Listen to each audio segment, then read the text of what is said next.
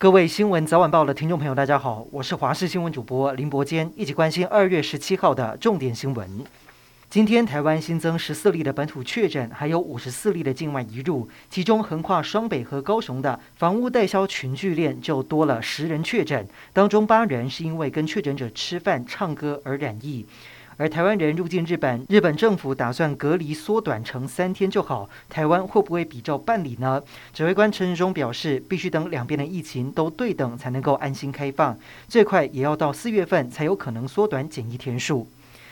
为了年底的选举，国民党成立中央选举提名委员会，成员包含新北市长侯友谊、台中市长卢秀燕、前高雄市长韩国瑜等等，一共八个人。不过，原本以为秃子、汉子、燕子又会再合体，但包括侯友谊以及卢秀燕都婉拒加入。国会史上最大的弊案，太平洋流通公司前董事长李恒龙透过白手套郭克民、行会立委苏振清、廖国栋、陈超明以及前立委徐永明等人，全案目前进行到言辞辩论。廖国栋坚持自己无罪，不过李恒龙在开庭的隔天大动作召开记者会，强调案件背后牵扯的就是搜狗经营权之争，还把矛头指向经济部，痛批这是国内史上金额最高的官商勾结。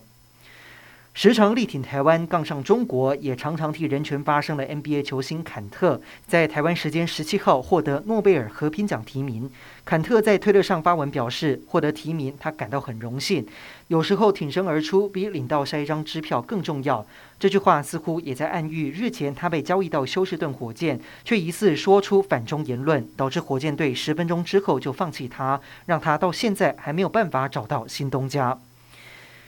泰国内阁在十五号通过提案，决定将曼谷的官方英文名称从 Bangkok 正式改名为“天使之城”。不过，泰国官方澄清，就算改了官方名称，那名字上也只会用在官方文件上面而已。Bangkok 则是会以括弧的形式标注。至于为什么泰国曼谷要改名呢？泰国政府认为，所谓的“天使之城”这个新名称更能够正式体现泰国首都的价值。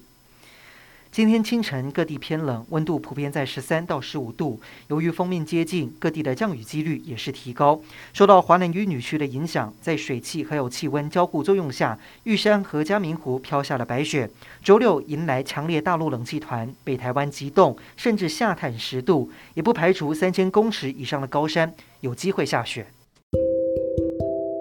以上就是这一节的新闻内容，感谢您收听，我们再会。